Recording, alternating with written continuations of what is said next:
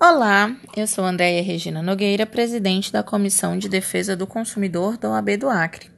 Hoje iremos falar sobre a relação de consumo existente entre locadoras de veículos e os consumidores.